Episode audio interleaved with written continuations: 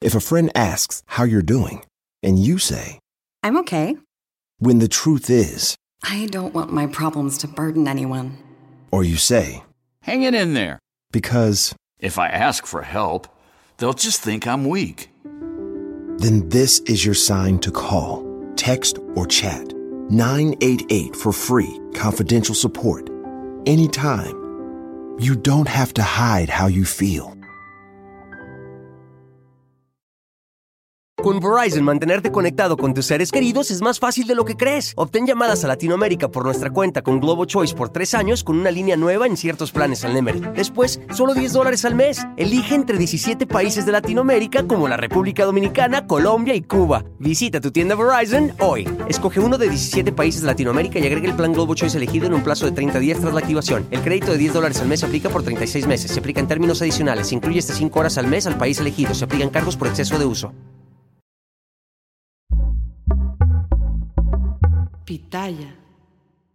Hola, ¿qué tal? ¿Cómo les va? Bienvenidos sean todas y todos ustedes. Gracias por acompañarnos en este inicio del fin de semana. Mi nombre es Felipe Cruz. Bueno, pues miren, la historia del profesor Girafales. Sí, sí, sí. El mismísimo que se enojaba y le hacía ta, ta, ta, ta, ta, ta. Bueno, el profesor Girafales, que por cierto, eso no fue da gratis y se lo copió. Y yo les voy a decir a quién lo, lo del decir ta, ta, ta. Pero ¿cuántas frases se nos quedaron del profesor Girafales, no? Cuando llegaba, se quitaba el sombrero y, Doña Florinda, que decía, bueno, un actorazo de verdad que sí. Fíjense que su historia comenzó nada más ni nada menos que en un lugar eh, llamado Santa Anita en Saltillo, Coahuila. Allá vivían sus padres. De hecho, sus padres, pues la historia de ellos se remontará por lo menos a hace 100 años, cuando el matrimonio conformado por dos personas muy trabajadoras, muy, muy, muy, don Rubén Aguirre Flores, el papá, y por otro lado, pues fíjense nada más, doña María Victoria Fuentes. Resulta que el señor Rubén Aguirre, papá, era un hombre de una cultura tremenda. Era un hombre muy culto, de muchos valores, tenía buen comportamiento y toda esa, pues, fama que tenía el señor, claro que era conocida allá en Saltillo. Y por, por la otra parte, doña María Victoria Fuentes era una, Fuentes Villarreal, era una, una mujer que se dedicaba a ser profesora. Ella era una maestra, pero además tocaba el piano como los mismísimos ángeles. Fíjense, tenía esa cualidad o tenía esa virtud. Bueno, este matrimonio tuvieron seis hijos, seis hijos, cuatro hombres y dos mujeres, ¿no? Entre ellos estaba, obviamente, Rubén Aguirre Fuentes. Que Rubén Aguirre Fuentes ya con los años se convirtió no solamente en actor, además fue un gran locutor, don Rubén, eh, don Rubén Aguirre. Claro que también fue actor, fue presentador, fue comediante y fue productor. Fíjense ustedes que, productor de televisión, fíjense ustedes que si don Rubén Aguirre estuviera con nosotros al día de hoy, pues tampoco es que estuviera tan grande, ¿eh? tendría 90 años. Y decimos porque hay muchos artistas que afortunadamente rebasan los 90 años y siguen con nosotros. A don Rubén, pues ya le tocó despedirse hace algún tiempo. Si algo se le recuerda a don Rubén Aguirre siendo niño, miren su papá, oigan, era igualito a él. Fíjense que se, se, le recuerda como un niño muy inquieto, muy, muy inquieto, pero además un niño con mucha imaginación. Él tenía una habilidad para hacer imitaciones, para disfrazarse de lo que fuera, pero además, si algo recordaba a su familia, es que de niño le encantaba declamar. Y fíjense que sí, siempre Rubén, desde chiquito, tuvo una voz muy bien colocada, tuvo una voz bastante, bastante bonita, muy clarita la voz de, de, de, Rubén. Y por eso es que Rubén le pedía a sus maestros en la escuela principalmente que lo incluyeran en los festivales escolares de lo que fuera. Día del padre, día de la mamá, día del maestro, día del niño, día, bueno, de todo, de todo, de todo. Y obviamente los maestros, al ver que el chamaco tenía su talento, pues le decían que sí, no tenían problema y lo hicieron. La familia vivió allá en, esta parte de, eh, de este Coahuila hasta que Rubén cumplió ocho años. Fíjense, allá en Saltillo. Después de estos ocho años, su papá, por cuestiones laborales, se tuvo que mudar y entonces se fueron a Torreón ahí mismo, en Coahuila, que tampoco es que esté tan lejos, ¿eh? En carretera hoy, al día de hoy, son como unas dos horas y media o tres más o menos, tres horas pónganle ustedes, ¿no? En esos años que no había autopistas y que todo era así como con curvas y curvas, era la carretera federal, pónganle unas cinco horitas, ¿no? Que, que se hicieran. No estaba tan, tan, tan lejos. Bueno, cuando llegan a Torreón, es ahí donde Rubén tiene que terminar su primaria. Y fíjense que algo que su papá eh, le inculcó desde niño fue el llamado arte taurino. ¿No? Esta, estas fiestas, que bueno, yo no sé si se le puede llamar fiestas a maltratar a un pobrecito animal, a un toro, ¿no? Cortarle las orejas, cortarle la cola y, maltratarlos tanto la gente dice que es arte y seguramente quien ama la tauromaquia me dirá qué ignorante es este cuate. Pues prefiero, la verdad prefiero ser un ignorante de esos temas a estar metido en este tipo de situaciones de maltrato animal. A mí en lo particular no me gusta, no lo apoyo, nunca me ha llamado la atención pero a don Rubén Aguirre papá le gustaba muchísimo, muchísimo, muchísimo. Y si algo hacía con su hijo es llevárselo a todas las corridas de toro que había allá en la región, a todas. Y fíjense que siendo muy chiquito, bueno, chiquito de edad, ¿no? Eh, Rubén Aguirre, hijo, agarró el gusto por la tauromaquia. Fíjense que, de hecho, cuando ya no estaba en la, en la plaza de toros y así, estaba con sus cuates, con sus amigos, y Rubén se hacía el que él era el toro, ¿no? Así, y entonces se ponía él a practicar porque quería ser torero. O a veces él agarraba su capote, que era su suéter, y entonces con eso toreaba a sus compañeros. Y él que ganaba, fíjense ustedes que se ganaba unas orejas que mandaban hacer de parafina porque pues obviamente no eran reales. Entonces las mandaban a hacer de parafina, eh, orejas y rabo. Y el que ganaba estos concursos en la escuela, pues era el, era el premio que se llevaba. Bueno, mientras él eh, amaba y se pasaba pues eh, su tiempo tanto en las corridas de toros como ensayando, pues al mismo tiempo él seguía estudiando. Terminó la primaria, inicia a entrar a la secundaria y fíjense ustedes que cuando ya estaba listo para entrar a la universidad, su papá le dijo, pues sabes que Rubén, sí, tú, tú, tienes todo el talento para ser torero, tú quieres ser torero, pero resulta que, pues pensándolo bien, no. Yo mejor quiero que te dediques a otra cosa que, mira, te deje buen dinerito. Y entonces a Rubén no le queda de otra. Estamos hablando de una época en la que los papás sí mandaban a los hijos y en la que los hijos sí obedecían a los padres. Hoy, un chamaco, eh, bueno, impensable que haga algo el chamaco que no esté, con lo que no esté de acuerdo, porque entonces viene con que voy a demandar, con que voy a no sé qué, con que te voy a acusar de maltrato infantil. Los chamacos hoy ya se defienden, antes no era así. Bueno, pues resulta que Rubén Aguirre le pregunta a su papá, ¿y qué quieres que estudie? Y el señor Rubén le dice agronomía. Pues bueno, Rubén Aguirre sí amaba la tierra, pues digo, a final de cuentas, él vivía entre los campos y entre la naturaleza, pero una cosa era esa y otra que quisiera dedicarse a todo lo que tenía que ver con la tierra. Él sabía perfectamente que no era su vocación, que no le gustaba tanto como le gustaban los toros, pero al final era una orden de su papá y una orden de su papá no se podía cuestionar. Entonces resulta que sí, empieza a estudiar eh, esta carrera de agronomía. Fíjense ustedes que eh, para, para esto, Rubén Aguirre era de los más inteligentes, de los más estudiosos, a pesar de que no era pues la profesión a la que él se quería dedicar. Pero fíjense que durante el tiempo en el que él estuvo estudiando agronomía, nunca, nunca, nunca dejó de lado pues esta chispa que él tenía de tanto para los toros, pero también era muy bueno para la comedia y él lo sabía. Bueno, pues para poder estudiar eh, agronomía se tuvo que mudar a Ciudad Juárez. Se fue para Ciudad Juárez y fíjense que ya estando lejos de su familia, en Chihuahua, obviamente, ya estando lejos de su familia, su papá sí le mandaba su dinerito, pero Rubén sabía que si quería de pronto ir a comer algo fuera del menú escolar o quería ir al cine o quería salir con una chica, pues necesitaba más dinero. Y entonces para eso dijo, pues tengo que trabajar porque no tengo de otra. Entonces comienza a trabajar para poder ayudarse él mismo con sus gastos. Y como él tenía esta facilidad de comunicarse con la gente, de, pues estar en, un, en eventos de, de, toros. Fíjense que la primera idea que tuvo fue ir a conseguir trabajo a una estación de radio allá en Ciudad Juárez, Chihuahua. Y esta estación era la XEIC, la voz de Chihuahua. Y resulta que cuando, cuando lo pasan a la cabina de radio y comienzan a revisar que tenía un extraordinario tono de voz, inmediatamente le dijeron, bueno, pues creo que sí nos sirves para dar la hora y para anunciar canciones. Y pues Rubén dijo, pues yo excelente. Lo meten a la cabina, oigan, esa sensación yo la experimenté en algún momento de la vida. Entrar a una cabina de radio llena de botones, de luces, de tanta chiva que tienen allá adentro y uno queda maravillado, ¿no? Cuando tiene uno pues algo de, de, de vocación para eso.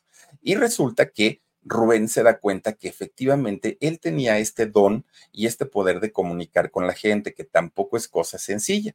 Bueno. Con Verizon, mantenerte conectado con tus seres queridos es más fácil de lo que crees. Obtén llamadas a Latinoamérica por nuestra cuenta con Globo Choice por tres años con una línea nueva en ciertos planes al Nemery. Después, solo 10 dólares al mes. Elige entre 17 países de Latinoamérica como la República Dominicana, Colombia y Cuba. Visita tu tienda Verizon hoy. Escoge uno de 17 países de Latinoamérica y agrega el plan Globo Choice elegido en un plazo de 30 días tras la activación. El crédito de 10 dólares al mes se aplica por 36 meses. Se aplica en términos adicionales. Se incluye hasta 5 horas al mes al país elegido. Se aplican cargos por exceso de uso.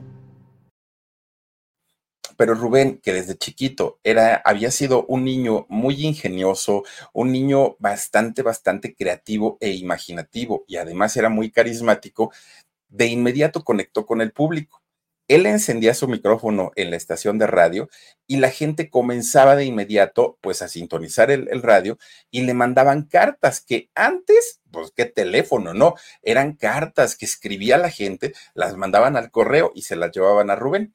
Fíjense que Rubén, pues muchas, muchas, muchas de estas cartas del público las leía, ¿no? Mientras estaba su, su programa. Y entonces dejó solamente de dar la hora y dejó de anunciar canciones y él comienza a hacerle caso a su público. Oye, Rubén, deberías de hacer esto. Oye, Rubén, deberías de contarnos un cuento. Oye, Rubén, tal. Y Rubén se queda pensando y dijo, ¿qué hago? ¿Qué hago? Pues, ¿qué creen que, que empezó a hacer? Hizo radionovelas en esa estación de radio, cuando las radionovelas, bueno, eran la sensación. Fíjense que la primera radionovela que él escribió, dirigió, produjo, actuó, se llamó No vuelvo a comer higos. Fue la primerita, ¿no? ¿Qué creen? Él hacía todas las voces, todos los personajes los hacía él, pero además hacía los efectos de, sonido. Que si ya viene un caballo, ah, pues él empezaba, ¿no? A galopar en, en, la tabla.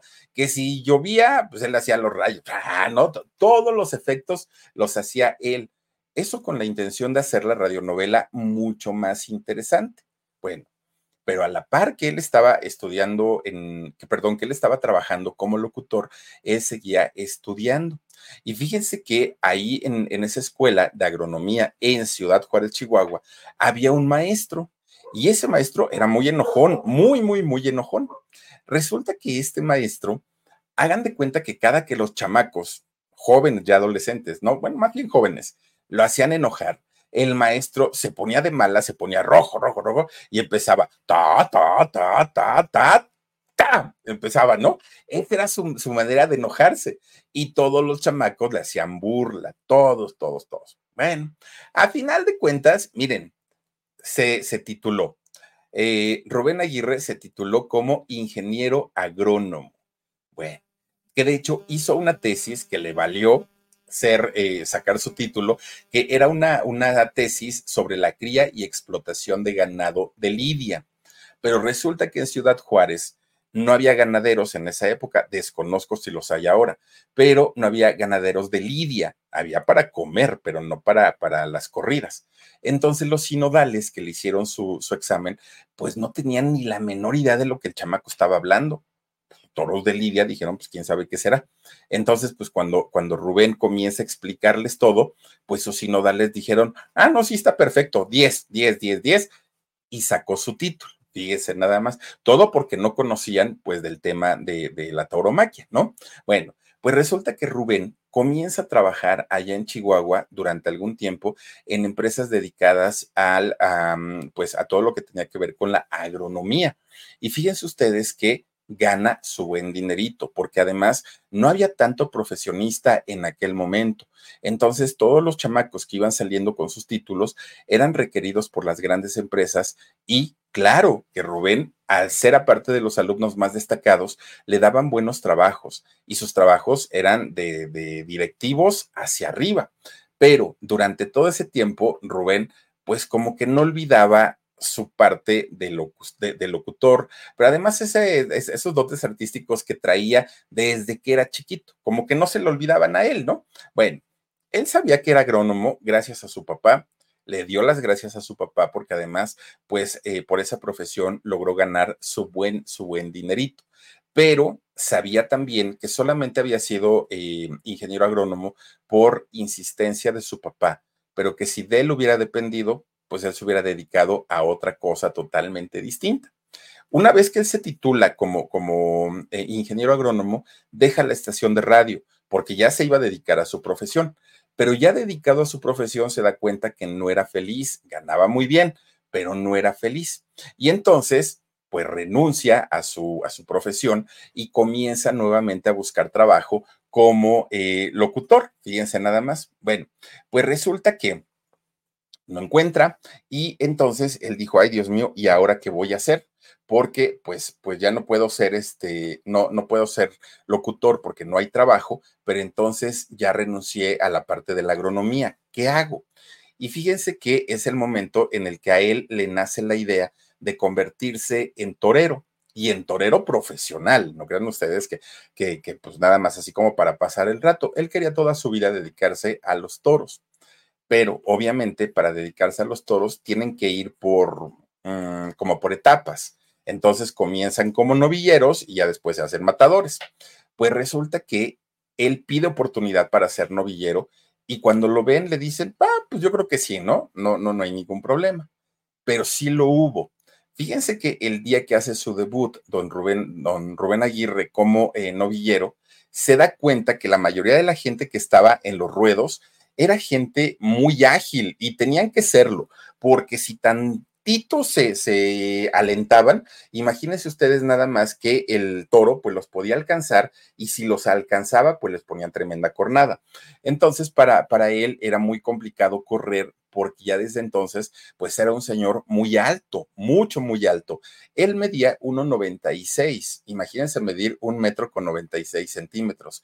Realmente era una altura que al momento de querer tener agilidad, lo limitaba, se le enredaban las piernas, el cuerpo era muy pesado y para él era muy complicado tener agilidad en, el ruedo.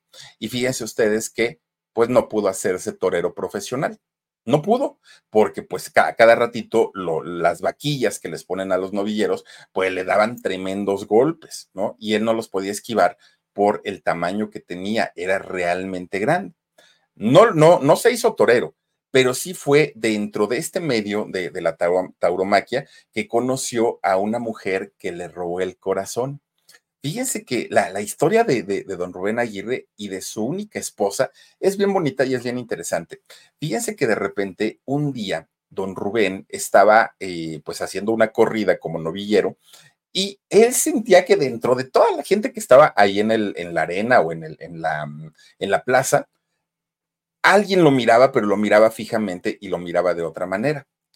Pero por Rubén, imagínense, volteaba a ver al público, volteaba a ver al toro. Esta chica era Consuelo de los Reyes Medellín, una muchacha que veía cómo Rubén se esforzaba mucho por tratar de ser un buen novillero, pero que no podía. Bueno, de repente, en una de esas, por azares de la vida, se cruzan sus miradas. Rubén en el ruedo, esta chica Consuelo de los Reyes Medellín en las gradas, se cruzan la mirada y no se despegaron. El toro fue, le acomodó un trancazo a Rubén, bueno, pero él, las miradas simplemente pues estaban una encima de la otra. Fíjense que en ese momento el flechazo entre Rubén y Consuelo fue prácticamente inmediato. Rubén se quedó muy impresionado, pero dijo, uy, aquí a que la encuentro, pues está ya a mitad de las gradas. Termina esa corrida de toros. Los invitan a una cena por parte de los organizadores. Y resulta que en esta cena estaba ella, estaba Consuelo Cuando se ven, obviamente Rubén dijo, no puedo perder la oportunidad, porque si se me va, pues ¿dónde la encuentro después? Bueno, pues resulta que la invita a salir y ella acepta. Se van a la terraza, no, no, no, no salen del lugar, se van a la terraza y ahí Rubén Aguirre se le declara y le dice que si quiere ser su novia. Y Consuelo le dijo, por supuesto que no, ¿Cómo crees? Nos acabamos de ver, nos acabamos de conocer. Oye, no vayas tan rápido, pues, pues aguántate tantito, ¿no? Pero Rubén sabía dentro de él que esa chica era una chica para toda la vida, no era nada más como para un rato. Pero, la, pero Consuelo dijo, es muy pronto y entonces mejor conocen. Y eso fue lo que hizo Rubén. A partir de ahí, pues comenzaron a salir, comenzaron a conocerse y tiempo después Consuelo aceptó ser su novia. Bueno, de repente, pues su papá le dice a Rubén, a ver Rubén, ya estuviste mucho tiempo por allá, es momento de que regreses a casa, vente porque acá también hay mucho trabajo y pues te necesitamos. Y Rubén, que no estaba casado con Consuelo, pues no tuvo de otra que obedecer a su papá y dijo, me tengo que ir.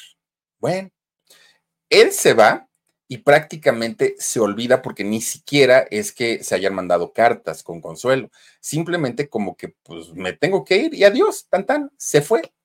Fíjense ustedes que Rubén pues la extrañaba mucho, él sabía perfectamente que era el amor de su vida, pero pues ya ni se escribían, menos se veían, cada uno siguió con su vida y Rubén se puso muy triste porque no pasaron meses, pasaron años años en los que Rubén siempre se preguntaba, ¿y qué sería de Consuelo? Chelito le decía, ¿y qué pasó con Chelito? ¿Y qué será de ella? ¿Y ya será mamá? ¿Y ya tendrá esposo? Bueno, él, él se preguntaba todo eso porque obviamente era alguien muy importante en su vida. Fíjense ustedes que así pasaron siete años, siete años separados. De repente, ahí tienen que un día, Rubén eh, se sube a un camión, se sube a un autobús y entonces se encuentra a una muchacha que era igualita, igualita a Consuelo, pero hagan de cuenta su gemela, igualita. Y dijo, ella debe ser algo, su hermana, algo debe ser. Se acercó y le preguntó, oye, ¿tú conoces a Consuelo? Claro, es mi hermana. Oye, ¿tú no eres Rubén? No, pues sí. ¿Tú no eras su novio? No, pues que sí. Y luego, ¿qué pasó, muchacho? ¿Por qué te desapareciste? Le cuenta toda la historia. Y Rubén le dice, oye, platícame de ella, ¿qué sabes de ella? No, pues ella está muy bien, ella está en la casa con mis papás, eh, sigue soltera. Cuando le dijo sigue soltera, Rubén dijo, me voy yo no tengo nada que hacer aquí, se fue a buscarla. Con Verizon, mantenerte conectado con tus seres queridos es más fácil de lo que crees. Obtén llamadas a Latinoamérica por nuestra cuenta con Globo Choice por tres años con una línea nueva en ciertos planes al Nemery. Después, solo 10 dólares al mes. Elige entre 17 países de Latinoamérica como la República Dominicana, Colombia y Cuba. Visita tu tienda Verizon hoy. Escoge uno de 17 países de Latinoamérica y agrega el plan Globo Choice elegido en un plazo de 30 días tras la activación. El crédito de 10 dólares al mes se aplica por 36 meses. Se aplica en términos adicionales. Se incluye este 5 horas al mes al país elegido. Se aplican cargos por exceso de uso. Le propone volver a ser novios y ella lo acepta. Después de siete años, fíjense cómo dicen que cuando, ¿cómo dicen? Cuando algo es tuyo, déjalo libre, si vuelves tuyo y si no, nunca lo fue. Pues así le pasó a Rubén. Cuando regresó, fíjense que, Chelito, hagan de cuenta que lo estaba esperando. Lo estaba esperando y volvieron a, eh, pues a, a ser novios. Bueno, para aquel entonces, Rubén ya estaba trabajando nuevamente como locutor allí en Saltillo y fíjense que pues fue cosa de poco tiempo para que le propusiera matrimonio a Chelito, que como ya habían sido novios anteriormente, pues ya no era como te quiero conocer, ya se conocían. Pues Chelito se hizo del rogar nuevamente, ¿no? Así como de que, ay, si no, nada más me encuentras y ya me quieres, este, ya te quieres casar conmigo. Bueno, pues resulta que, aparte de todo, Chelito también tenía trabajo. Fíjense que Chelito trabajaba eh, en el Banco Industrial de Monterrey. Entre Saltillo y la ciudad de Monterrey hay una hora y cachito de camino. No, no es tanto. Y entonces ahí es donde ella trabajaba. Y obviamente esa economía o ese dinerito que ganaba ella, más el dinerito que ganaba este Rubén como locutor, pues ya se hacía una, una cantidad considerable y al fin ella decide casarse con él. Ellos se casaron en el año 59, 1959.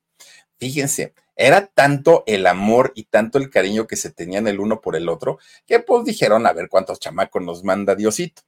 Y empezaron con el primero, con el segundo, con el tercero, el cuarto, el quinto, el sexto, el séptimo chamaco.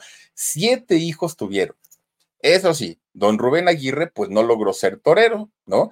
Pero lo que sí logró fue casarse, ser papá, incluso fíjense que se convierte en cronista taurino, es decir, él narraba las corridas de toros. No tenía experiencia, nunca lo había hecho, pero sabía todas las reglas de, la tauromaquia. Rubén Aguirre sabía perfectamente. Y entonces, eh, fíjense que incluso llegó el momento en el que ingresa a la televisión en el canal 3 en el Canal 3 entra también siendo eh, cronista de, corridas de toros y ya siendo cronista de televisión, fíjense que un día lo mandan a España y lo mandan a España para que él grabe eh, algunas corridas de allá de, España y después las transmitieran por la televisión en Monterrey. Bueno, algo que no era fácil, porque conseguir un patrocinio que le, que le patrocinara eh, pues estas salidas no era nada, nada fácil. Pero fíjense que Rubén lo hizo también el, el narrar estas corridas de toro españolas, que después la marca de tequila Sausa va a hablar con él y le dice, mira, hay un proyecto, va a haber una temporada muy importante en todo España, en todo España, y esta temporada va a durar ocho meses, que en España, bueno, allá es otro mundo, ¿no? Lo, lo de la tauromaquia. Le dijeron va a durar ocho meses y nosotros como empresa tequilera queremos patrocinarte a ti para que vayas a España, estés durante esos ocho meses, regreses y transmitas todo lo que viste allá.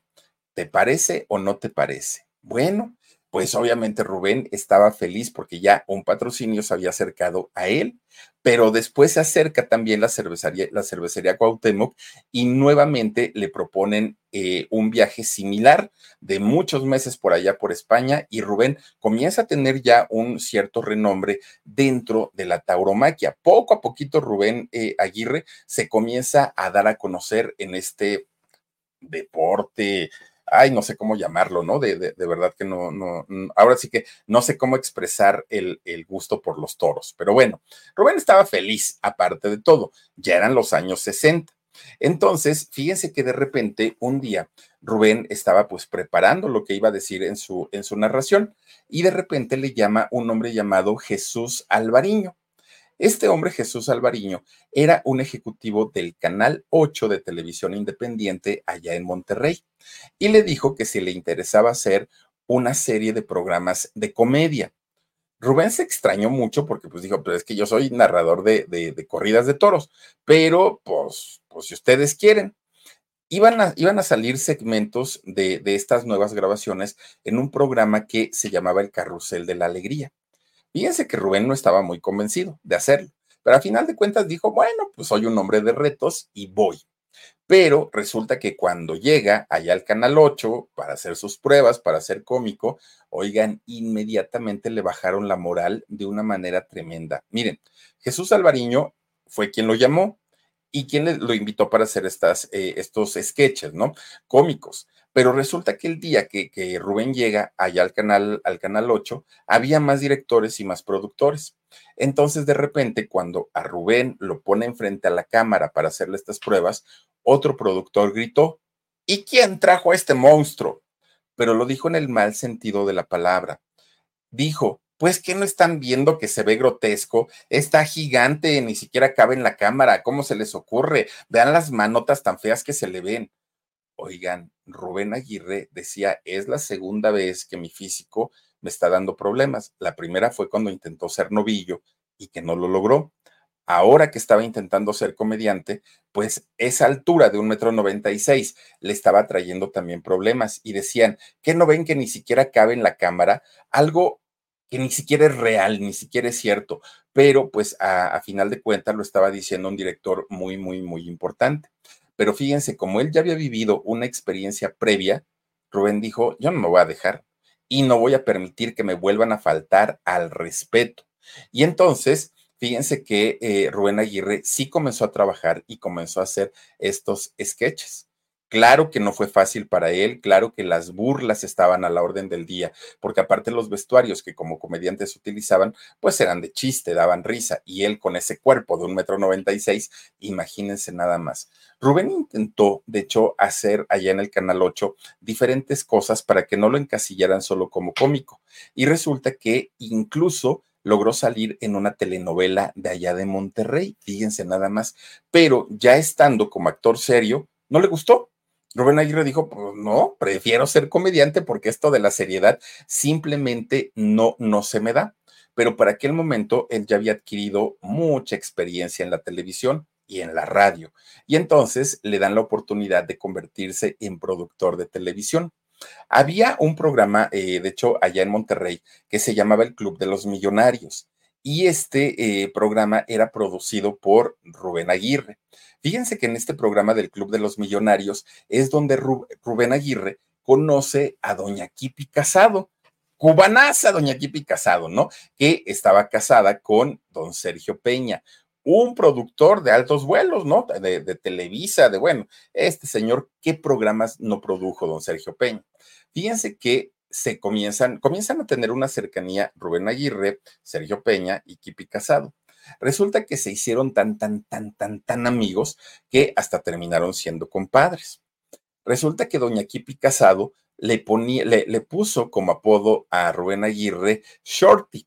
Shorty como, como pequeño, ¿no? Como chiquito, pero, o chaparrito. Pero fíjense ustedes que todo el mundo comenzó a decirle de esta manera, Shorty pero como en México mexicanizamos todo, pues ya al ratito los de producción y los camarógrafos ya no le decían shorty, ya le decían chori, ¿no? ¿Qué pasó, mi chori? Le decían al profesor, al profesor Longaniza o al maestro Longaniza, de ahí viene, ¿no? Del chorizo, el maestro Longaniza. Bueno, pues resulta que cuando termina los años 60, ya que empezaban los años 70. Con Verizon, mantenerte conectado con tus seres queridos es más fácil de lo que crees. Obtén llamadas a Latinoamérica por nuestra cuenta con Globo Choice por tres años con una línea nueva en ciertos planes al Nemery. Después, solo 10 dólares al mes. Elige entre 17 países de Latinoamérica como la República Dominicana, Colombia y Cuba. Visita tu tienda Verizon hoy. Escoge uno de 17 países de Latinoamérica y agrega el plan Globo Choice elegido en un plazo de 30 días tras la activación. El crédito de 10 dólares al mes se aplica por 36 meses. Se aplica en términos adicionales. Se incluye hasta 5 horas al mes al país elegido se aplican cargos por exceso de uso.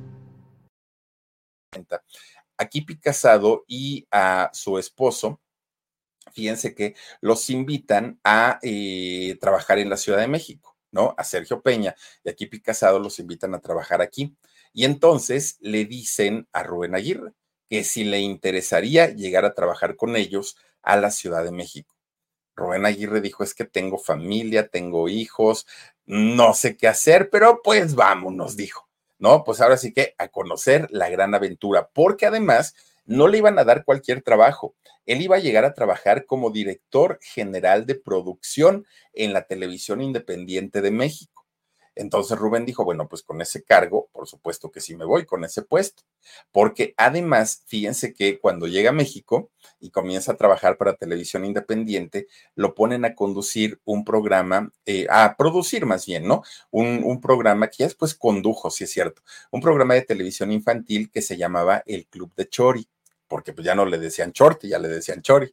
Bueno, pues resulta que en este programa que él conducía y producía ya aquí en México, que se llamaba El Club de Chori, un día conoce a un actor, a un actor que es chistoso hasta el día de hoy, Carlos Villagrán, que en ese momento no hacía Kiko, en ese momento tenía otro personaje que era una viejita, una viejita que tenía los cachetes inflados y bueno, bla, bla, bla, ¿no? Y eh, que, que, era Pirolo, creo que era Pirolo este personaje. Bueno, pues resulta que también en este programa conoce a María Antonieta de las Nieves. Ay, ahí está Pirolo, miren. Bueno, pues conoce a María Antonieta de las Nieves, que María Antonieta no hacía la chelindrina. María Antonieta en realidad lo que hacía era doblaje. Recordemos que María Antonieta de las Nieves hizo doblaje para los eh, que eran los, los Monster, hacía la voz de Eddie Monster. Bueno, ¿qué, ¿qué, doblaje no ha hecho la Chelindrina? Ha hecho de todo. Y entonces, fíjense que Carlos Villagrán y María Antonieta de las Nieves fueron integrados a este programa El Club de Chori. ¿Qué hacían en, en este programa María Antonieta y Carlos Villagrán? Ellos presentaban a los concursantes y a los que ganaban les daban los premios. ¿No? Entonces ya era un grupito de tres personas, un grupito de tres personas muy talentosas, Carlos Villagrán, María Antonieta de las Nieves y eh, Rubén Aguirre. Bueno, pues resulta que don eh, Sergio Peña, esposo de Kipi Casado, era, que era un productor muy importante de televisión, ya conocía a Roberto Gómez Bolaños, que todavía no era Chespirito en aquel entonces. Ya lo conocía, sabía de su trabajo, sabía de su talento. Y en varias ocasiones le había hablado a Rubén Aguirre de, Roberto Gómez Bolaños. Fíjate que allá en México hay un señor que tiene mucho talento, es muy creativo. Ya esas pláticas se llegaban a dar, ¿no? Allá en Torreón. Cuando llegan a México, fíjense que ahí es donde tiene la oportunidad don Rubén Aguirre de conocer a Roberto Gómez Bolaños. ¿Y cómo se dio esta situación? Bueno, resulta que don Sergio Peña era el mero, mero, mero, mero, el director de eh, producciones en televisión independiente. Él era el que llevaba toda la responsabilidad de los programas que pasaban ahí en ese momento. Entonces, cualquier artista que quería tener un programa en la televisión, por lo menos en televisión independiente, tenía que pasar por la aprobación, supervisión, todo, ¿no? El visto bueno de don Sergio Peña. Resulta que en algún momento, eh, don Roberto Gómez Bolaños tenía un nuevo programa, una nueva idea para sacar o estrenar un programa. Este programa se llamaba El Ciudadano Gómez. Entonces le lleva sus libretos, le lleva todo el, toda la, escaleta a don Sergio Peña para la aprobación de este programa. Y entonces cuando don Sergio Peña revisa esta, eh, pues este trabajo de, de don Roberto Gómez Bolaños, resulta que le dijo, sí, échalo a andar, tienes la aprobación, tienes un presupuesto, todo está bien.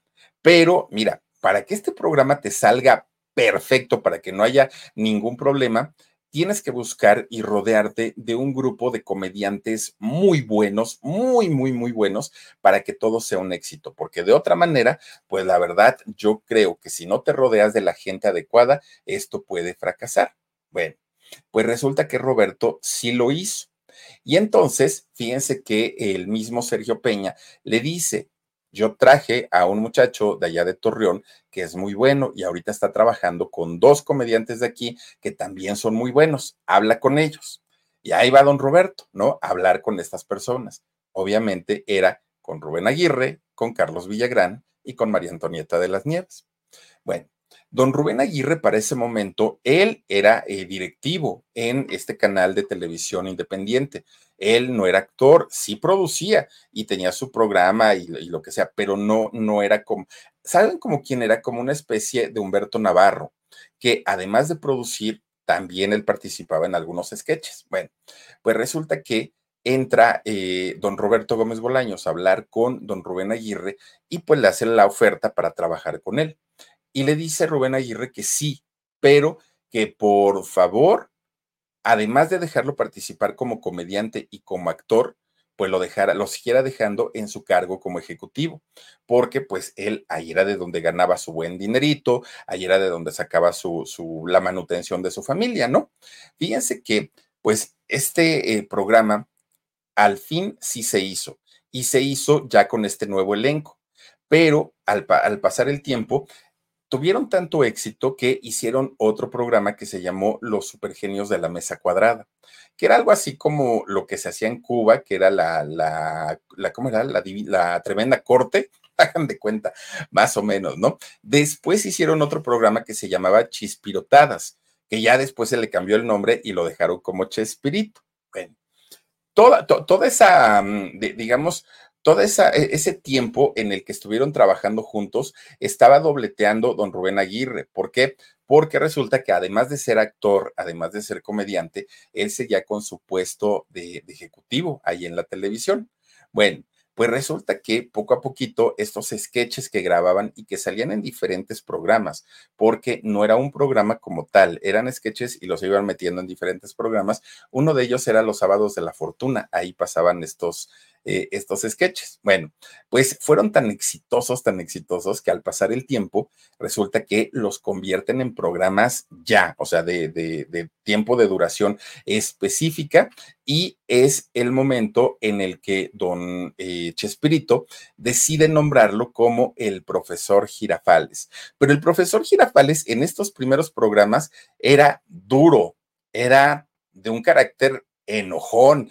No era nada como lo conocimos después en Chespirito, ¿no? Era como el maestro clásico, el maestro enojón, así era, ¿no? Bueno, pues resulta que de repente un día mandan a llamar a don Rubén Aguirre que don Rubén, siendo ejecutivo directivo de, una eh, cadena de, de, televisión, ganaba bastante bien. A su familia la tenía muy bien económicamente. Entonces lo mandan a llamar y le dice el dueño, Rubén, ya te vi. Estás saliendo y apareciendo en programas con eh, Roberto Gómez Bolaños, pero o eres comediante, o eres actor, o eres locutor, o eres cronista deportivo, o eres ejecutivo pero todo no puede serlo. Tienes que dejar y quedarte solamente con una sola cosa. Te doy tiempo, Rubén, para que tú lo pienses. ¿Qué quieres dejar o con qué te quieres quedar? Y Rubén dijo, no, pues es que si lo ponemos en la balanza, lo que me da de comer es ser ejecutivo. Pero si, si yo le digo lo que a mí me hace feliz, pues es ser eh, comediante. Pues tienes que dejar todo y dedicarte solamente a una sola cosa todo no se podía hacer, le dijeron, porque estaba abarcando y acaparando muchas cosas. Fíjense ustedes que eh, Rubén Aguirre decide irse con quien le había dado su primera oportunidad de hacer sus sueños realidad, y este había sido Chespirito, un señor al que además le tenía mucho agradecimiento renuncia a la televisión, en la parte ejecutiva de, televisión independiente, y al renunciar le dan su finiquito a don Rubén Aguirre. Le dicen, pues váyase señor, ahí está lo que le debemos, tan tan. Ahora los llamados que tenga con Chespirito, pues ahí usted se arregla y cobre con él. Fíjense ustedes que cuando eh, pasa esto, llega a su casa y le dice a su amada Chelito, Chelito, pues ya no tengo chamba ¿Cómo que ya no? No, pues no, es que ya renuncié y me voy a ir a trabajar de comediante con Chespirito. Fíjense ustedes que la señora doña Chelito se puso tan, pero tan furiosa porque cómo era posible que hubiera cambiado un puesto ejecutivo para convertirse en un comediante, pues se le enojó y le dejó de hablar dos meses. Dos meses le, dejó de hablar doña Chelito porque estaba muy sentida, porque don Rubén pues había cambiado el oro por el lodo, decía, ¿no? Bueno, va pasando el tiempo y don Chespirito no lograba acomodar un buen proyecto en donde además pudiera sumar a don Rubén Aguirre.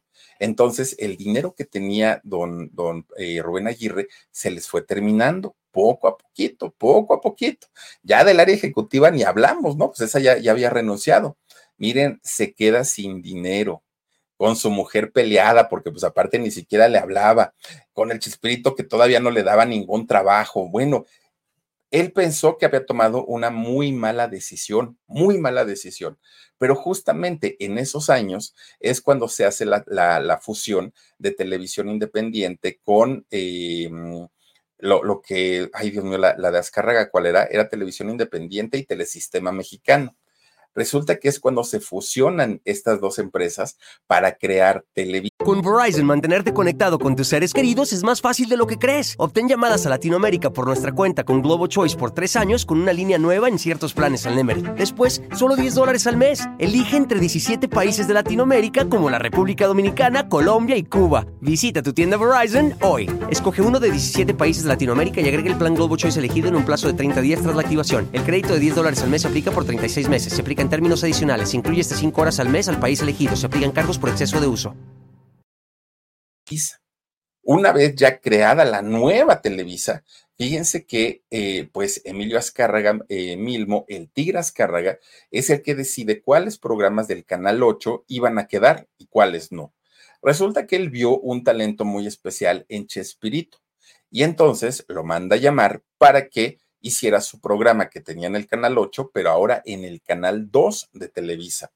Y Chespirito es cuando piensa en reunir nuevamente a su equipo de trabajo y entre ellos estaba el profesor Girafales. monta este sketch de la escuelita donde el profesor Girafales le daba clase a estos niños, ¿no? A todos ellos, a la Popis, a la Chilindrina, a todos ellos. Y bueno, este sketch se convierte en un trancazo, porque era una fórmula que hasta entonces no se había explorado. Después con Jorge Ortiz de Pinedo y muchos otros, ya, ya, la escuelita ya, ¿no? Pero en aquel momento, pues simplemente era algo nuevo. Pero además suavizan totalmente el personaje del profesor Girafales, de ser un hombre muy golpeado, que hablaba muy golpeado, por eso era el ta, ta, ta, de, de ser muy golpeado, lo convierten en un profesor amable, en un profesor romántico con doña Florinda. Bueno, el profesor se ganó el corazón de las mujeres de todas las edades, ¿eh? porque no nada más las, las jovencitas, también las señoras, ¿no? Porque decían, ay, a mí nunca me han regalado rosas y doña Florinda, y bueno, las señoras, pues sí, morían por, por don, don este, Rubén Aguirre. Pero fíjense que Rubén Aguirre demuestra que además no solamente servía para ser el profesor Girafales, también cuando salía en, en, la vecindad, salía pues ahí ya enamorado de doña Florinda, pero también eh, sale en, como les digo, en el, personaje de Luz de Lucas Tañeda, el de este Chaparrón Bonaparte, pero también sale como el Sargento Pasguato, pero también sale en el Chapulín Colorado haciendo diferentes sketches. Y fíjense que lo mejor del asunto es que a la par de estar trabajando en el Chavo del Ocho, Chespirito, que era su gran amigo, le daba permiso para ir a otras producciones, le daba permiso incluso para hacer películas, que hizo películas muy feas, la verdad, el profesor Girafales, muy feas. Hizo una que, que era la de El Santo, eh, el, Santo y Blue Demon en contra del, del malvado profesor, este, ay, ¿cómo era?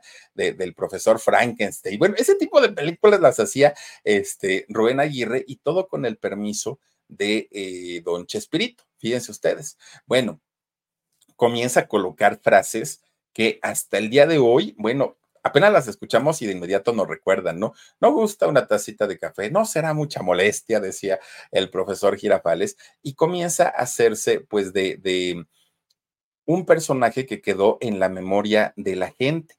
Fíjense ustedes que don, don Rubén Aguirre era un, un hombre que daba como la diferencia en el Chavo del Ocho, porque mientras todos hacían de personajes de niños, o la gran mayoría, él era el hombre serio, el hombre formal, el hombre de corbatita, con su puro, aparte en la mano, y su sombrero, ¿no?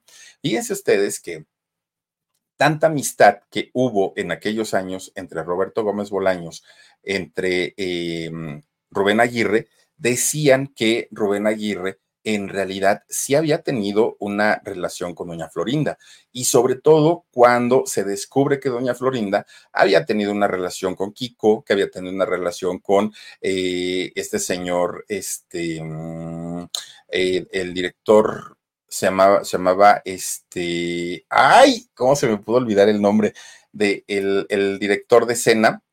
No me acuerdo cómo se llama. Enrique eh, Segoviano. Enrique Segoviano, gracias, Dani. Con don Enrique Segoviano y que bueno, luego con Chespirito y que anduvo con todo el mundo. Cuando comienza esta versión de que muy probablemente ese romance entre doña Florinda y el profesor Girafales había sido real, bueno, pocas personas lo dudaron. El hecho es que era tanta la amistad entre don Chespirito y eh, Rubén Aguirre que yo no creo, sinceramente, que, que se haya dado lo que sí fue cierto es que fíjense ustedes que a la par de que la amistad entre Roberto Gómez Bolaños y eh, don Rubén Aguirre iba creciendo, también se iba dando cuenta del distanciamiento que iban tomando Carlos Villagrán y la Chilindrina. Fíjense que Rubén Aguirre se fue dando cuenta de los conflictos que iban creciendo poco a poquito y la mayoría de los conflictos eran por egos y por egos de los participantes, pero además, pues como ya sabemos, se quedaron con los personajes Kiko y la Chilindrina, cuando en realidad el creador pues fue Roberto Gómez Bolaños. Y aquí algo que hizo muy bien eh, don, don Rubén Aguirre fue pues tenerle lealtad a, don, a don Chespirito por un lado, pero por otro, fíjense que cuando eh, don Rubén Aguirre comienza a trabajar con este mismo personaje del profesor Girafales, le pide un permiso a, don Roberto Gómez Bolaños y además llegan a un acuerdo para que le pague una eh, parte de las ganancias por uso de la imagen de este personaje.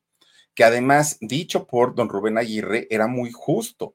Entonces, si eso lo hubiera hecho la Chilindrina, si eso lo hubiera hecho eh, Carlos Villagrán, pues miren, yo creo que nunca hubieran terminado de pleito. El asunto aquí es que no quisieron compartir esa ganancia, aún sabiendo que ellos no habían creado a los, a los personajes. Y esto le valió a don Rubén Aguirre tener la confianza de don Roberto Gómez Bolaños. Tanto así que fíjense que eh, además de hacer Chespirito, les digo que hizo cine durante mucho tiempo y además Don Chespirito también lo incluye en sus películas, que son las de El Chanfle, en la de Don Ratón, Don Ratero, pero cuando hizo una película Chespirito horrorosa, horrorosa de verdad, y que se llama Música de Viento, la, la produjo Don eh, Rubén Aguirre le dio chance de ser productor para, para esa eh, película. Entonces, la amistad que se da entre ellos, pues era una amistad real. Por eso es que mucho tiempo después, cuando ya vienen los problemas legales entre Carlos Villagrán, María Antonieta de las Nieves y Roberto Gómez Bolaños, pues don Rubén Aguirre se puso 100% del lado de Chespirito, porque decía, a mí nunca me prohibió nada, a mí nunca me reclamó de nada, yo sigo usando el personaje, sigo trabajando con él y miren, ahí sigo sin mayor problema, pero ellos pues sí se han pasado de listos al no querer pagar lo que en realidad pues la ley misma lo, lo contempla, ¿no? Bueno, pues el tiempo que trabajaron juntos don Rubén Aguirre y eh, don Roberto Gómez Bolaños, económicamente le fue muy bien. Se hizo de su buen patrimonio, don, don Rubén Aguirre. Pero miren, ahora sí que como dicen, todo lo que sube baja, pues en el caso del Chavo del Ocho, pues no fue la excepción. Llegó el momento en el que, a pesar del éxito que tenía, pues las edades de los actores ya no checaban tanto con los personajes que hacían de niños. Recuerden ustedes que ya en las últimas escenas del Chavo del Ocho tenía que usar eh, Roberto, don Roberto, una puertita en el barril, porque ya no podía levantar su piernita para meterse como lo hacía antes en eh, en el, barril, ¿no? Ya todos se veían muy cansados, muy, muy, muy mal para fingir ser niños eh, adolescentes o chiquillos. Entonces, pues llegó el momento en el que don Roberto Gómez Bolaños decide quitar el Chavo del Ocho. Y esto ocurrió en el año 1992, cuando ya finalmente, pues ahora sí que termina toda esta etapa, ¿no? Pero además de todo, fíjense que también esta decisión de quitar el Chavo del Ocho fue porque todavía don Emilio, eh, Emilio Azcárraga Milmo decidió porque decía él, pues que sí, ya se veían bastante, bastante mal todos los personajes, decidió sacarlos del canal 2, que es el canal estelar, y meterlos al canal 9. Y además cambiarles el horario.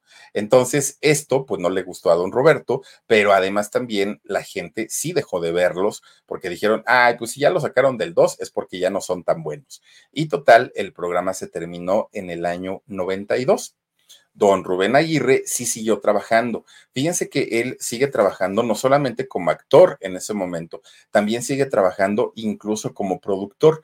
Todavía fíjense que don Rubén Aguirre le produce un programa la Chilindrina. De, aquí está la Chilindrina, se llamó este programa. Él fue el productor, pero además de con Verizon, mantenerte conectado con tus seres queridos es más fácil de lo que crees. Obtén llamadas a Latinoamérica por nuestra cuenta con Globo Choice por tres años con una línea nueva en ciertos planes al Nemery. Después, solo 10 dólares al mes. Elige entre 17 países de Latinoamérica como la República Dominicana, Colombia y Cuba. Visita tu tienda Verizon hoy. Escoge uno de 17 países de Latinoamérica y agrega el plan Globo Choice elegido en un plazo de 30 días tras la activación. El crédito de 10 dólares al mes se aplica por 36 meses. Se aplica en términos adicionales. Se incluye hasta 5 horas al mes al país elegido. Se aplican cargos por de uso eso, pues don Rubén Aguirre seguía teniendo algunas participaciones. Ahora, cuando vio don Rubén Aguirre que ya no lo contrataban tanto ni en televisión ni en cine, lo que hizo fue hablar nuevamente con don Chespirito y decirle, oye, tengo la intención de armar un circo, de armar un circo como lo tenía Capulina y como lo, lo han tenido varios. ¿Me das chance o no? Y don, don Roberto le dijo que sí, siempre y cuando pues paga, pagara el correspondiente uso del personaje, pero que no había ningún problema. Y fíjense que don, don Rubén Aguirre se fue a recorrer no solo México, recorrió gran parte de Latinoamérica con su circo, el circo del profesor eh, Girafales, que fíjense que a diferencia de Kiko y de la Chilindrina, él lo hizo sin mayor problema, ¿no? Sabía, aunque fíjense, él en realidad no se caracterizaba de nada, pues usaba un traje, su sombrero y su puro. Con todo y todo, él pagaba los derechos por utilizar el personaje del profesor Girafales, porque legalmente él sabía que le correspondía ese, ese porcentaje a Roberto Gómez Bolaños y decía, yo no tengo problema ninguno en pagarlo. Caso contrario, ¿no? Con, con Kiko y la chilindrina. Bueno, pues total, de todo eso se encargaba su hermano, don, don este, su hermano de don Roberto Gómez Bolaños. Él era el que, este Godínez, él era el que se encargaba, pues, de checar todos los ingresos que llegaban a la cuenta por eh, conceptos de regalías.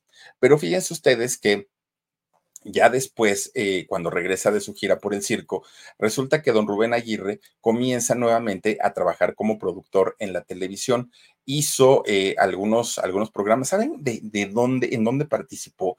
Había un programa que se llamaba Llévatelo, que lo conducía Gaby Rufo, si no estoy mal, con Paco Stanley. También estuvo en TVO como parte de la producción. Es decir, de que tuvo trabajo, tuvo trabajo todavía don Rubén. Ahora, la última participación que tuvo él en el cine fue en el año 94 y fue con una película que se llamó, se llamó Las aventuras de Fray Valentino. Pero fíjense que conforme fue avanzando en años don Rubén Aguirre, poco a poquito le fue más difícil conseguir trabajo. Y resulta que para su mal de males, ya de por sí le daban poco trabajo, ya, ya casi no salía. Pero fíjense que un día, de hecho, en fin de año, 31 de diciembre del año 2007. Don Rubén Aguirre y su esposa, doña Consuelo, agarran carretera, viajan, pero fíjense que en una carretera en donde ellos ya conocían, la carretera a Los Mochis, a Sinaloa. Resulta que don Rubén iba mucho para allá, entonces conocía perfectamente la carretera. De repente, él sabía que venía una caseta, ya iban a llegar a una caseta de, de cobro. Entonces, eh, le baja de velocidad a su coche, se pone detrás de un camión de línea de esos que llevan pasajeros y, e intenta frenar, pues obviamente para detener el carro. Pero fíjense ustedes que los frenos de don Rubén Aguirre no respondieron. Por más que pisó el freno, el carro seguía pues a una velocidad de carretera, una velocidad alta. Quiso esquivar el camión porque él sabía perfectamente que si se iba con todo, pues iba a ocasionar muchas desgracias. Resulta entonces que al tratar de dar el volantazo para esquivar el camión que iba delante de él, perdió el control del camión y en ese momento se estampa contra el muro de contenciones y bueno, queda lastimadísimo don Rubén, pero también doña Chelo. Fíjense que doña Chelo, de hecho, fue la que más eh, padeció de, de este accidente. ¿Por qué? Porque resulta que cuando dan y cuando pegan contra este muro de contención, que aparte el accidente se vio súper, súper aparatoso, el carro quedó prácticamente deshecho, inmediatamente la gente de la caseta le habla a los eh, servicios de emergencia que llegaron pues prácticamente de inmediato a atenderlos. Pero el estado de salud de los dos era tremendo. A don Rubén Aguirre por el tamaño, el, tamaño de él, le tienen que colocar cuatro tornillos en la columna vertebral y una placa. De hecho, don Rubén Aguirre, bueno, era pues común verlo durante muchos años en su silla de ruedas. Pero en el caso de doña Chelo, en el caso de doña Consuelo, ella perdió su pierna izquierda, fíjense nada más, le tuvieron que cortar su pierna izquierda eh, y además tuvo que recibir varias operaciones. No fue una, fueron varias y el sentimiento de culpa de don Rubén Aguirre, porque él pensaba que había sido su culpa, él pensaba pues él no haber revisado el carro, eh, en fin, comienza eh, a sentirse culpable y no se perdonaba que su amado Chelo, ahora eh, su amada Chelo tuviera pues que tener esta limitación por ese accidente tan tremendo. Pero no fue todo. Resulta que ellos tenían seguros de gastos médicos mayores, pero la operación de columna fue carísima luego los tratamientos para su esposa, resulta que los seguros de vida tienen un tope, tienen un límite. Y entonces, de todos los tratamientos que ellos llevaron, pues habían topado esa cantidad que, la, que las pólizas pues les protegían y se quedan prácticamente sin dinero. Don Rubén Aguirre, que había ahorrado durante toda su vida, comenzó a utilizar ese dinero para poder pagar los hospitales, que eran hospitales además pues muy, muy, muy caros. Lo peor del asunto es que no podía trabajar por el dolor que tenía en la columna. Y fíjense que todavía... Eh, por ahí eh, de, esas fechas, don Rubén Aguirre intentó que la ANDA cubriera cierta parte de, de, la hospitalización. Decía, no queremos todo, ya nos pagó el seguro, pero lo que no alcanzamos a cubrir nosotros, queremos que la ANDA nos pague porque nosotros hemos cotizado en la ANDA, porque yo he sido miembro honorario por muchos años, pero la ANDA, pues preocupada en pelearse por, ya saben, ¿no? Por todos sus cargos. Eso sí no supe si le pagaron a, don Rubén los de la ANDA o no. Resulta que era tan, tan, tan eh, tremendo eh, todo el, dolor que tenía él y su esposa, pues que ya no, ya no pudo trabajar don Rubén, ya se tuvo que, dedicar básicamente a descansar. Además, eh, don Rubén padecía este, diabetes y al padecer la diabetes, pues obviamente su salud estaba muy mermada. Don Rubén sabía que el momento de su retiro había llegado y había llegado de una manera que a él no le gustaba, ¿no? Con, con una situación de salud bastante, bastante fuerte, bastante eh, precaria. Y fíjense ustedes que pues esa salud, lejos de irse recuperando, pues se fue complicando, cada vez más se fue poniendo más malito don Rubén.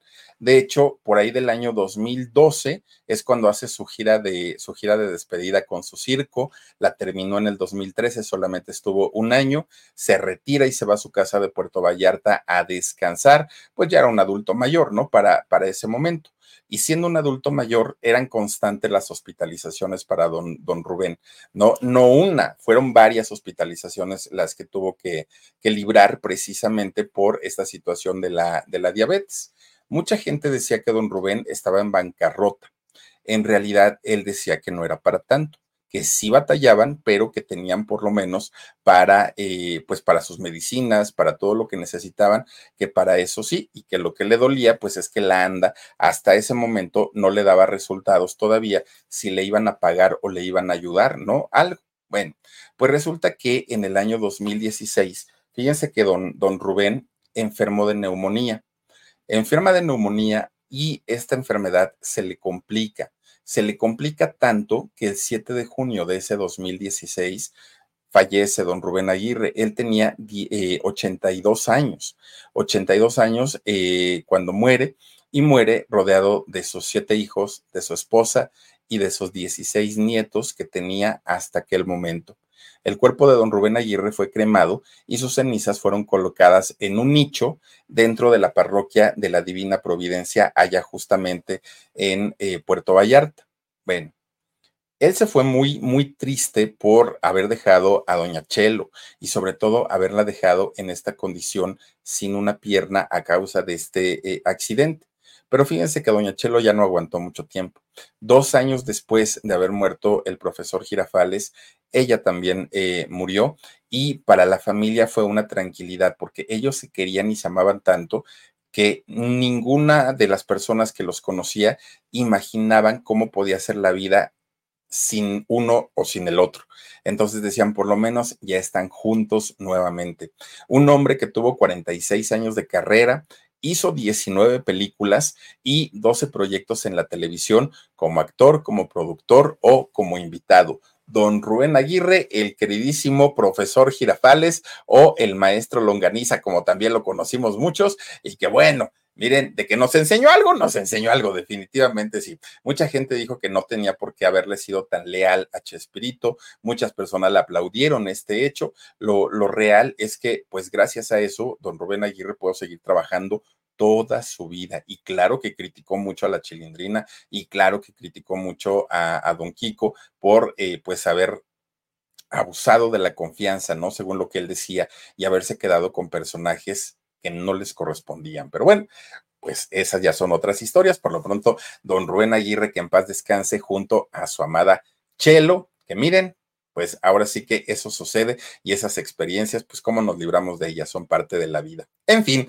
pues hasta aquí con nuestra historia de hoy. Vamos a mandar saluditos, mi queridísimo Marcito, Georgina Armida García. Buenas noches, mi querido Philip. Llegué tarde porque estaba eh, sentando al niño Dios y cenando tamalitos, pero lo veré en repetición. Saludos a todos y a todas. Buen descanso. Oigan, si es cierto, los tamalitos yo, fíjense que en la tarde estaba diciendo, voy a comprar unos y voy, a comprar un atolito. Pues ya se me olvidó. Quién sabe si haya todavía ahorita, Dani, deberíamos de ir porque sí tengo ganas. Cristina Enciso, qué lamentable. ¿Y dónde estaba Chespirito? La prensa, o sea, doña Florinda y sus regalías. He ahí el asunto. He ahí el asunto, fíjate nada más. Dice Martita Irene Rodríguez Rodríguez, otro en vivo me tocó. Gracias, Martita, bienvenida. Ojalá no sean los únicos si nos acompañes cada día, aquí nos encontrarás. Marina Molina dice, pobre don Rubén, qué mala onda. Ay, sí. Y miren qué tanta. Bueno, es, que de verdad, de, esos actores serios, pero que serios, serios, bien que nos hacían reír. Mayito Reyes, me encantó esta historia, mi Philip, Omar, Dani, lástima que dura muy poquito el programa. Saluditos desde Chihuahua, saboreando las tostadas de Israel. Buenas noches. Ay, Mayito, ¿verdad que están bien buenas? No, no, de, de verdad, y se los digo en serio, si, si desean tlayudas, que aparte son muy baratas, ¿eh? si desean tlayudas o eh, tostaditas, se las podemos mandar en, cajitas para que no se maltraten y se las mandamos por, por paquetería. No sé si fuera de México se puede hacer, no lo sé, pero por lo menos en, todo México, si desean unas tlayuditas, ahí me avisan. Dianita de M. Por favor envíame una felicitación y una filipiorca por mi cumpleaños, fue el sábado pasado. Dianita, te mando un beso y sigue comiendo pastel, sigue comiendo rico y delicioso y que te sigan consintiendo de lo más lindo. Cuídate, te mando un beso. Dice Mileida González, y para nada dice, y para nada, porque al final no les dieron nada ni les agradecieron por esa lealtad. Esa doña Florinda terminó siendo mala y avara. Fíjate qué historia tan triste la de doña Florinda, ¿no? Porque todo el mundo decíamos, la mala es la bruja. No, hombre, doña Clotilde era un pan de Dios y bien bonita, ¿eh? Doña Clotilde. Y doña Florinda, qué señora tan rara, ¿no? Por todo se enoja, por todo echa pleito, por todo grita, por todo. Ay, no, no, no, no, no, esa señora eh, era, peor que doña Florinda, la, la, la de las cachetadas. Miren, dando una cachetada se quedaba tranquila, pero la de la vida real, no, ni con las cachetadas se queda tranquila. Maribel Dianzo, por favor, la carrera de los guapos, Tex Tex. Anda, pues, ¿te gustan los Tex-Tex? Vamos a hablar de ellos. Oigan, sí, de, de, Texcoco, Texcoco, ¿cómo no? Noemí Pérez Arellano dice, él no supo lo que pasó verdaderamente, lo que pasó con María Antonieta de las Nieves.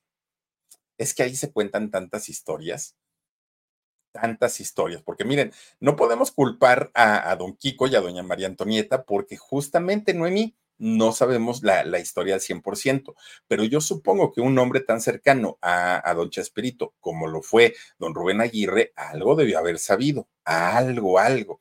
Pero sí, claro, estoy totalmente de acuerdo. No, no podemos eh, criticar ni una parte ni la otra. Lo que el tiempo nos ha llevado a ver es que doña Florinda es tremenda, eso sí, dice María del Rocío Velázquez. Gracias, Filip. Una historia muy interesante. Bonito descanso para el equipo y a todos los del chat. Muchísimas gracias, María del Rocío. Te mando un beso. Y a todas y a todos ustedes, oigan, muchas gracias por habernos acompañado, por haberse conectado con nosotros. Pásenla bonito, que tengan una excelente, eh, un excelente fin de semana. Y recuerden que mañana subimos un video grabado de nuestro podcast con, eh, pues, anécdotas que no les conté a lo largo de esta semana. Y el domingo tenemos nuestro nuestro eh, alarido a las nueve de la noche. Cuídense mucho, pásenla bonito. Gracias a Daniel Álvarez, gracias a Omarcito, Benumea, pero sobre todo, gracias a ustedes. Agréguense a nuestra página de Facebook, por favor. Yo soy Felipe Cruz, el Philip. Adiós. Con Verizon, mantenerte conectado con tus seres queridos es más fácil de lo que crees. Obtén llamadas a Latinoamérica por nuestra cuenta con Globo Choice por tres años con una línea nueva en ciertos planes al Nemery. Después, solo 10 dólares al mes. Elige entre 17 países de Latinoamérica como la República Dominicana, Colombia y Cuba. Visita tu tienda Verizon hoy. Escoge uno de 17 países de Latinoamérica y agrega el plan Globo Choice elegido en un plazo de 30 días tras la activación. El crédito de 10 dólares al mes se aplica por 36 meses. Se aplica en términos adicionales. Se incluye hasta 5 horas al mes al país elegido. Se aplican cargos por exceso de uso.